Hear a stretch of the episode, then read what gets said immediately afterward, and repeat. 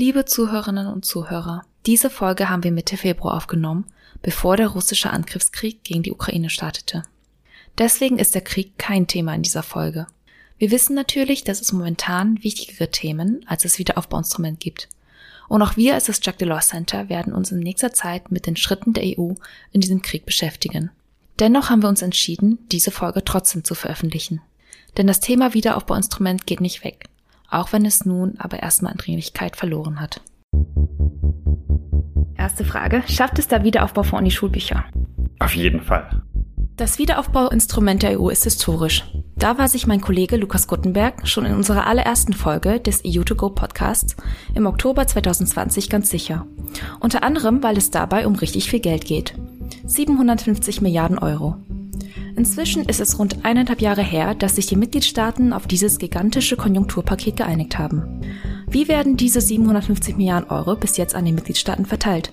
Wer schaut dabei wem auf die Finger? Und hilft das Geld wirklich wie geplant, die EU grüner und digitaler zu machen? Darum geht es heute bei EU2Go, dem Podcast für Europapolitik mit dem Titel Das EU-Wiederaufbauinstrument. Brüssel plötzlich mächtig? Mein Name ist Tu Nguyen, ich bin Policy Fellow für Institutionen und Demokratie am Jacques Delors Center, dem europapolitischen Think Tank in Berlin. Und bei mir ist heute einmal mein Kollege Nils Rediger zu Gast, unser Experte für EU-Wirtschaftspolitik, und Damian Böselager, Alumnus der Hertie School und Abgeordneter der Partei Volt im Europaparlament.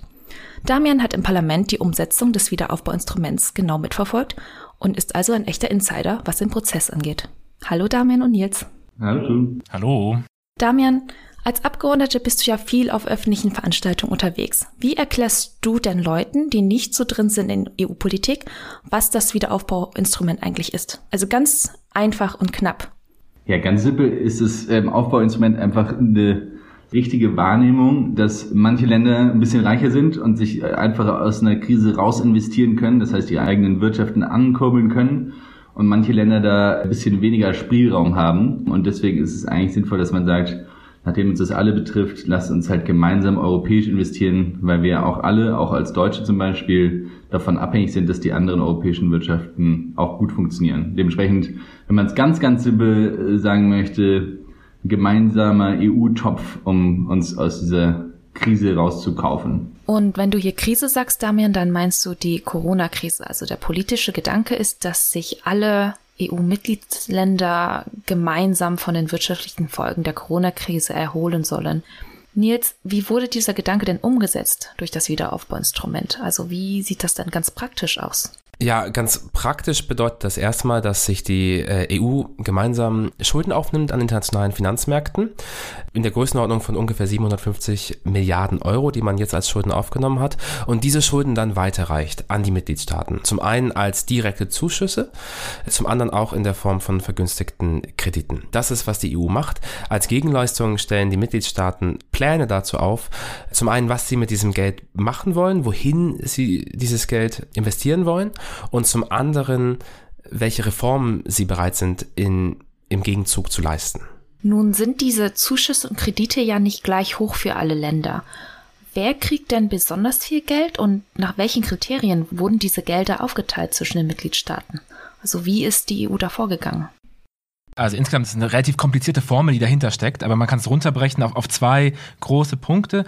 Erstmal wird der Großteil des Geldes dahingehend verteilt, dass ärmere Länder mehr bekommen und Länder, die vor der Krise höhere Arbeitslosigkeit hatten, mehr Geld bekommen. Das macht so 70 Prozent der Gelder insgesamt aus. Und dann 30 Prozent werden so verteilt, dass die Länder, die ähm, besonders stark unter den wirtschaftlichen Folgen der Pandemie leideten, mehr bekommen. Also diejenigen, wo der Wachstumseinbruch 2020, 2021 besonders stark war, bekommen mehr, da wo das nicht so sehr der Fall war, die bekommen weniger.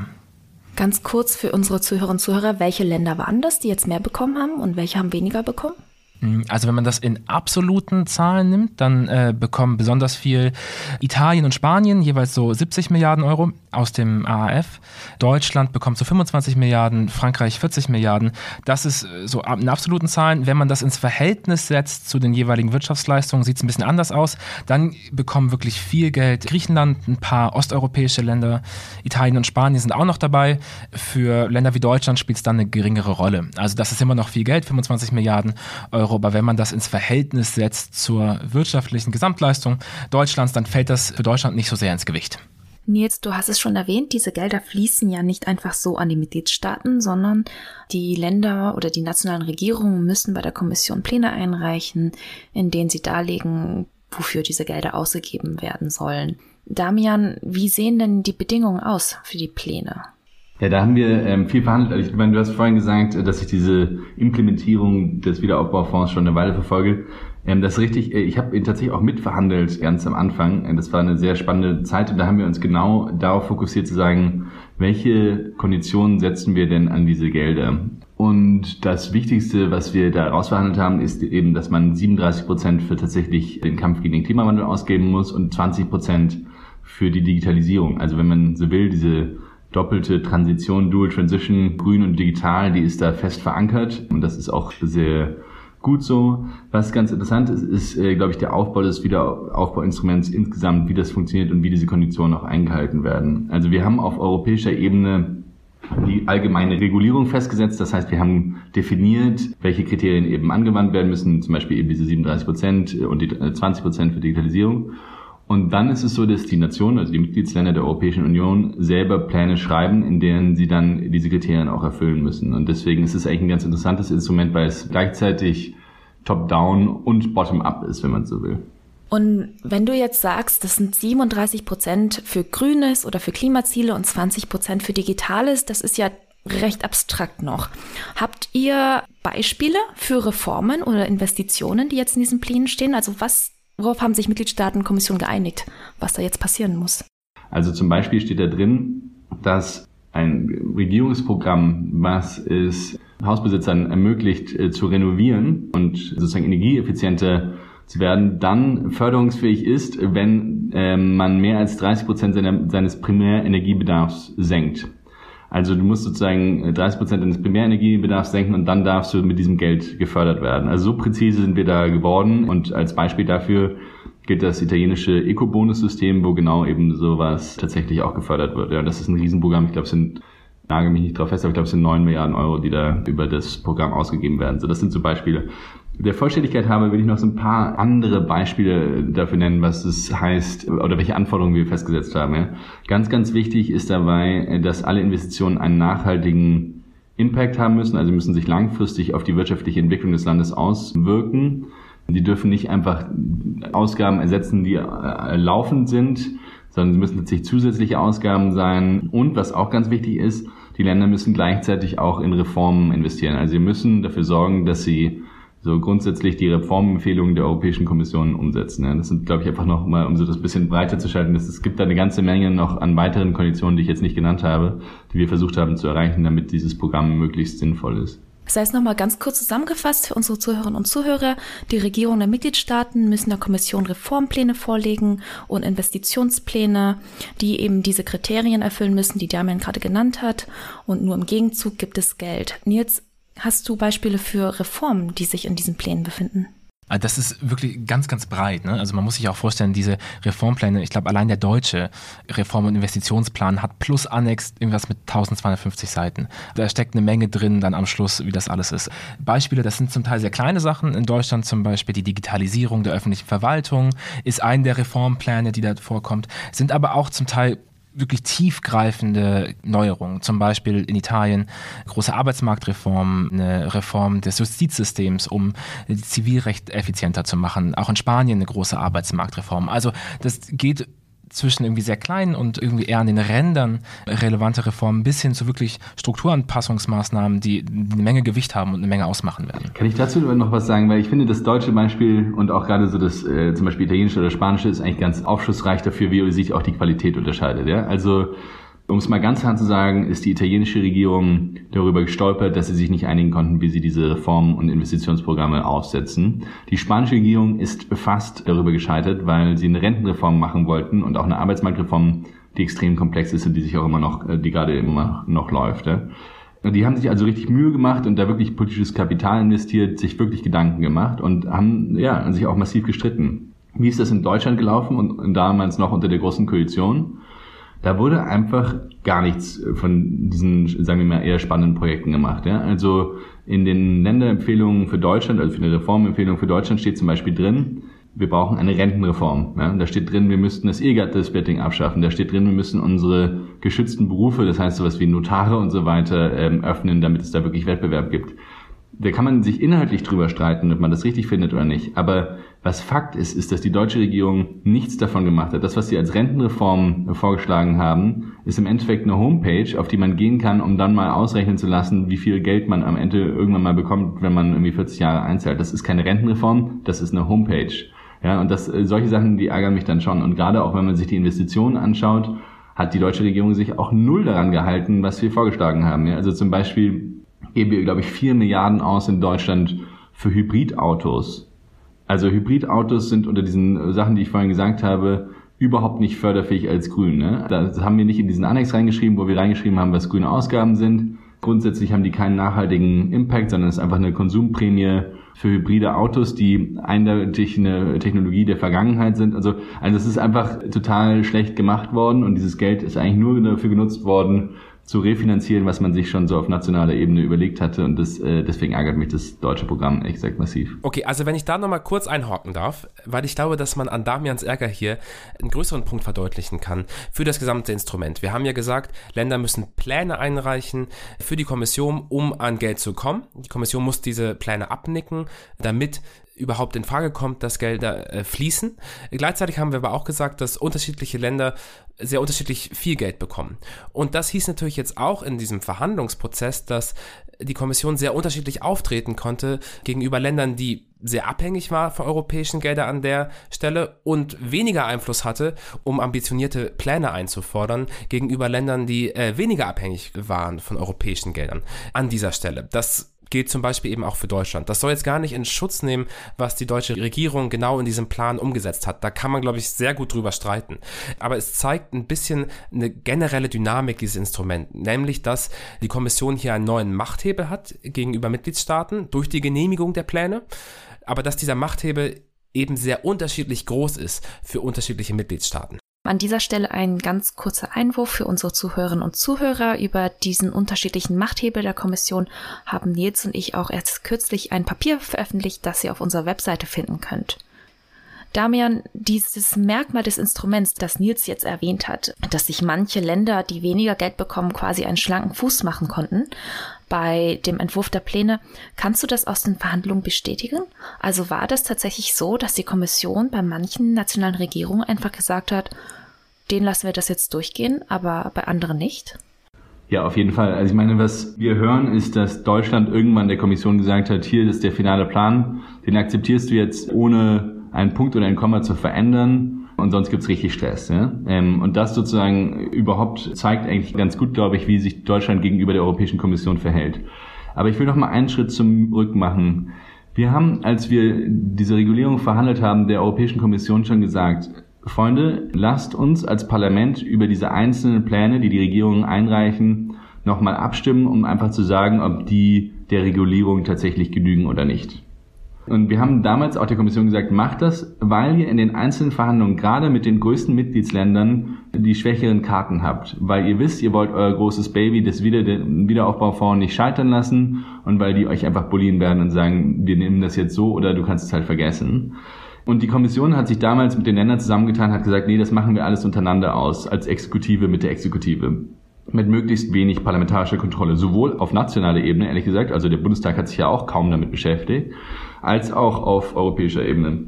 Und das ist jetzt wirklich zum Nachteil geworden, weil die Kommission in diesen einzelnen Gesprächen hinter verschlossenen Türen, die wir auch alle nicht mitkriegen, da irgendwelche Dinge verhandelt und dann natürlich bei kleineren Ländern mehr pusht und bei Italien und Spanien mehr irgendwie fordert. Und bei Deutschland kann man sehen, der eingereichte Plan ist wirklich eins zu eins der, der dann auch im Endeffekt genauso von der Kommission ein schönes A-Rating bekommen hat und dann einfach abgestempelt wurde in die Schublade und jetzt fließt das Geld. Ähm, ich möchte an dieser Stelle noch einmal kurz auf unseren Titel zurückkommen, der ja fragt, ob Brüssel jetzt plötzlich mächtig geworden ist durch das Wiederaufbauinstrument. Und den Titel haben wir ausgesucht, weil es jetzt ja ganz viel europäisches Geld gibt, an das die Kommission plötzlich Bedingungen knüpfen kann, bevor es an die Mitgliedstaaten gibt. Das heißt, die Kommission hat jetzt einen Machthebel, den sie vorher nicht hatte. Gleichzeitig sagst du aber, Damian, oder hast du jetzt gesagt, Damian, dass die Mitgliedstaaten immer noch sehr viel Entscheidungsgewalt beibehalten haben, gerade was den Prozess dieser Pläne angeht oder wenn es darum geht, diese Pläne zu entwerfen.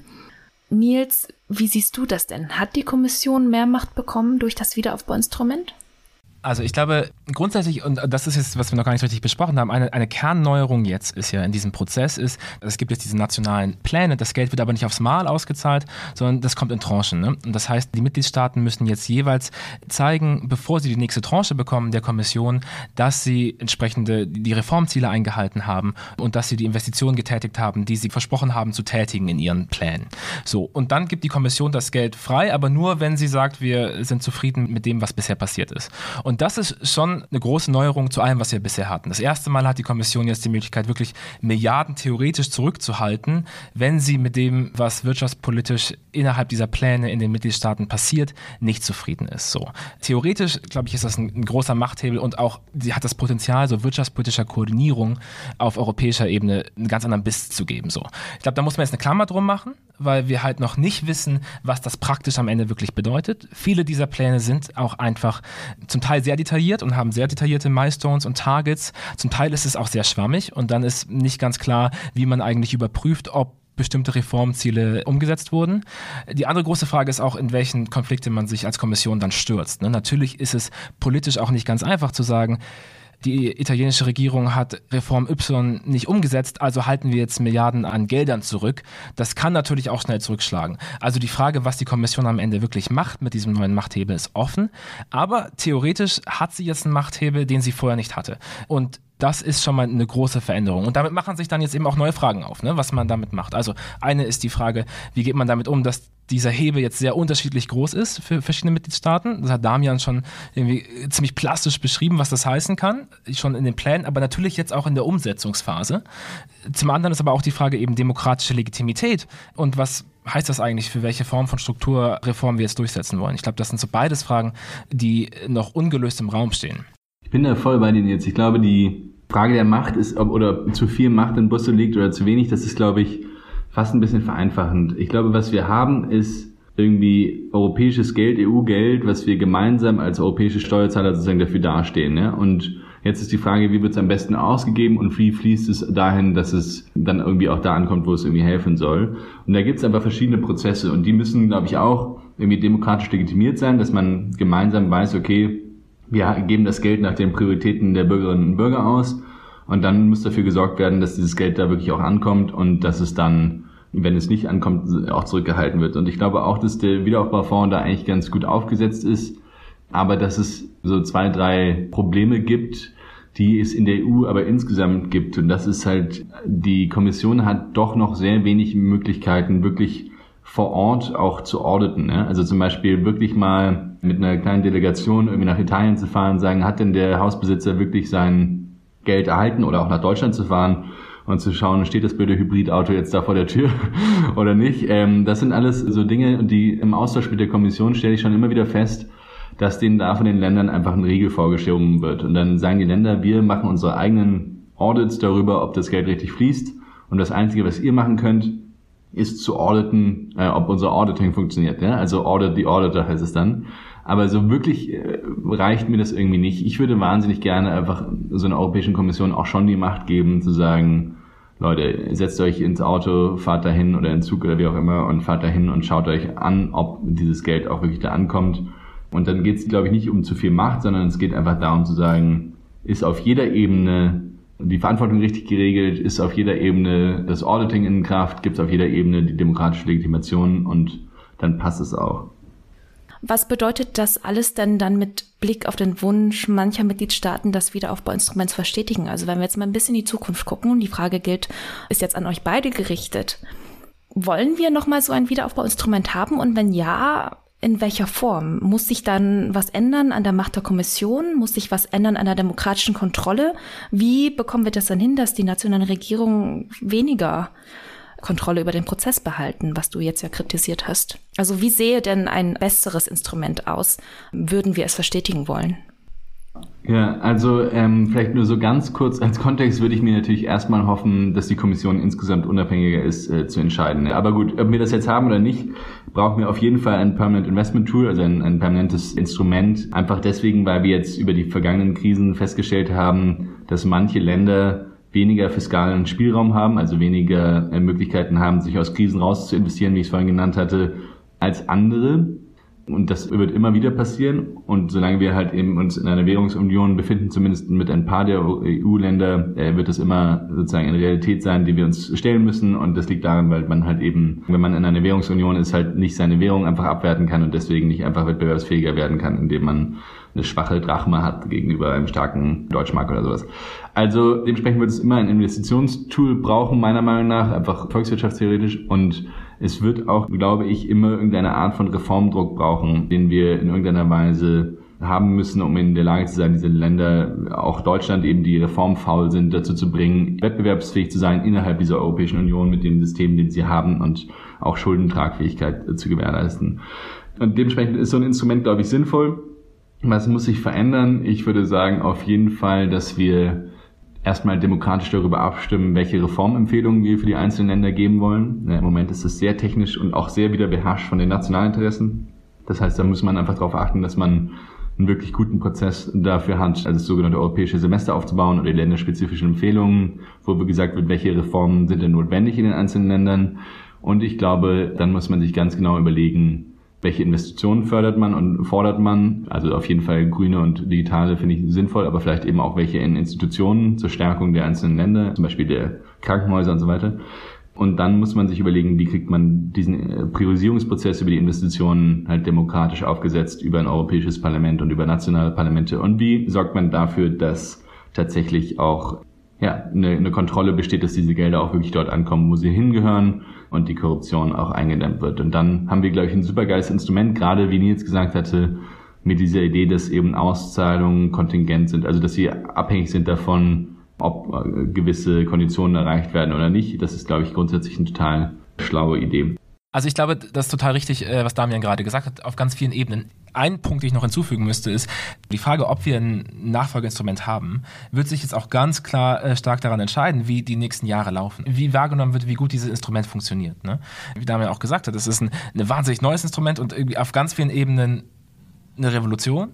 Gleichzeitig hat es ein paar schwierige Flaws, die man in einem Nachfolgeinstrument adressieren müsste. Aber erstmal muss jetzt irgendwie darum gehen, dass wir mit dem, was wir haben, in den nächsten vier Jahren so arbeiten, dass es überhaupt in Frage kommt, dass man ein Nachfolgeinstrument baut. So. Und ich glaube, das heißt erstmal, man muss sehr genau hinschauen, wie das Geld jetzt ausgegeben wird. Man muss den Eindruck vermeiden, dass jetzt die Kommission beispielsweise bei Ländern wie Deutschland irgendwie einfach machen lässt und unabhängig davon, wie die Investitionen und Reformen laufen, Geld fließt und bei anderen die Daumenstrauben andreht. Ich glaube, das wäre wahnsinnig toxisch für diesen Prozess. Man muss auch immer wieder schauen, das sind sehr lange Pläne jetzt. Ne? Also wir haben Investitionspläne für, für fünf Jahre, wir haben Reformpläne für fünf Jahre. Da wird sich auch wieder Sachen verändern. Man muss dann auch immer wieder europäische und nationale Interessen übereinander bringen und so eine gewisse Flexibilität haben dahingehend, was 2025 noch genau passieren soll. Ich glaube, das ist auch wichtig auf dem Prozess jetzt. Also es, ich würde mal den Fokus jetzt erstmal darauf legen, zu gucken, dass das funktioniert, was wir soweit haben. Und dann im nächsten, was ist irgendwie, wie kann Wiederaufbauinstrument oder dann ein Nachfolgeinstrument für gemeinsame Investitionen aussehen? Und ich glaube, da ist gerade, wenn wir es mit Reformen verbinden wollen und wieder mit europäischen Geldern hinterlegen wollen, ist die Frage demokratische Teilhabe des Europäischen Parlaments die Kernfrage. Ich meine, das war ja was, was wir auch hier immer am Center gefordert hatten, dass das EP da eine größere Rolle spielen muss. Das kam jetzt leider nicht. Damit müssen wir leben in den nächsten Jahren, aber das muss eine Kernfrage sein, sollte das jetzt wieder auf den Tisch kommen für mögliche Nachfolgeinstrumente. Ich glaube, wir müssen auch langsam zum Ende kommen. Ich habe eigentlich noch ganz viele Fragen an euch beide ähm, bei dieser spannenden Diskussion. Bevor die Folge aber wirklich zu Ende ist, habe ich wie immer noch drei Fragen an euch, die ihr bitte jeweils mit einem Wort beantwortet. Und ich fange mit dir an, Damian. Die erste Frage ist, wird das Wiederaufbauinstrument dazu führen, dass die EU grüner und digitaler wird? Ja. Sehr schön. Ähm, Nils, die zweite Frage geht an dich. Ist die Macht, die die Kommission jetzt hat, um Mitgliedstaaten zu Reformen zu bewegen, vergleichbar mit der Troika während der Eurokrise? Darauf muss ich mit Ja oder Nein antworten. Easy. also, ich würde sagen, nein. Und zwar, weil, also einmal, weil die Vorzeichen unterschiedlich sind. Es macht einen wahnsinnigen Unterschied, ob du sagst, ihr müsst Investitionen machen und dafür bekommt ihr Geld und ihr, ihr müsst Reformen machen und dafür bekommt ihr Geld oder ob du sagst, ihr müsst Reformen machen und sonst geht ihr pleite und müsst sparen. Das ist ein Unterschied. Und ein anderer Unterschied ist tatsächlich ja auch, dass es einen anderen Prozess gab dahin, wie diese Reform zustande kam. Also Mitgliedstaaten konnten sich ja aus den Empfehlungen, die es aus dem europäischen Semester gab, Bereiche aussetzen, aussuchen, die sie umsetzen wollen. Das hat eine andere Ownership, als es das in der Troika gab. Also meine klare Antwort ist na, ja, jein. Die allerletzte Frage geht an euch beide. Um nochmal auf das Zitat von Lukas Guttenberg am Anfang der Folge zurückzukommen. Schafft es das Wiederaufbauinstrument in die Schulbücher? Also ich sag ja. Ich hoffe auch, das ist schon da drin. Das, was ja interessant ist, dass die EU ist gerade oder die Eurozone ist gerade in den Schulbüchern als eine Ausnahme. Wir sind die einzige Währungsunion, die kein Fiskalinstrument hat. Also das muss man auch mal verstehen, dass wir jetzt nicht irgendwie was total Bescheuertes reden, sondern halt eigentlich das so zu werden wie alle anderen. Wir sind gerade die Odd One Out. Und klar, deswegen ist der RF ein erster wichtiger Schritt, diesen Mangel zu beheben und hoffentlich äh, wird er eben irgendwann in die Geschichte eingehen als äh, ja, der Schritt, der dann im Endeffekt zu einer neuen Fiskalarchitektur geführt hat. Also ja, sagen Nils und Damian beide. Vielen Dank, dass ihr heute da wart, um mit mir über das Wiederaufbauinstrument zu sprechen. Ja, danke sehr und äh, entschuldigt die äh, Ausfälle, wie soll man sagen, die, die, die langen äh, Antworten, aber es ist einfach wirklich ein sehr spannendes und schwieriges Thema und das äh, emotionalisiert mich immer noch. Das war sehr spannend tatsächlich. Und ähm, an unsere Zuhörerinnen und Zuhörer, das war hiermit Folge 20 von EU2Go, dem Podcast für Europapolitik. Ihr findet alle unsere Folgen auf Spotify und allen gängigen Podcast-Plattformen und außerdem auch auf unserer Webseite der lawcenter.eu. Dort findet ihr auch das Papier von Nils und mir, in dem wir uns ein bisschen mehr im Detail damit beschäftigen, was das Wiederaufbauinstrument für die wirtschaftspolitische Koordinierung der EU bedeutet. Damit sage ich Tschüss, mein Name ist Tungyun, danke fürs Zuhören und bis zum nächsten Mal.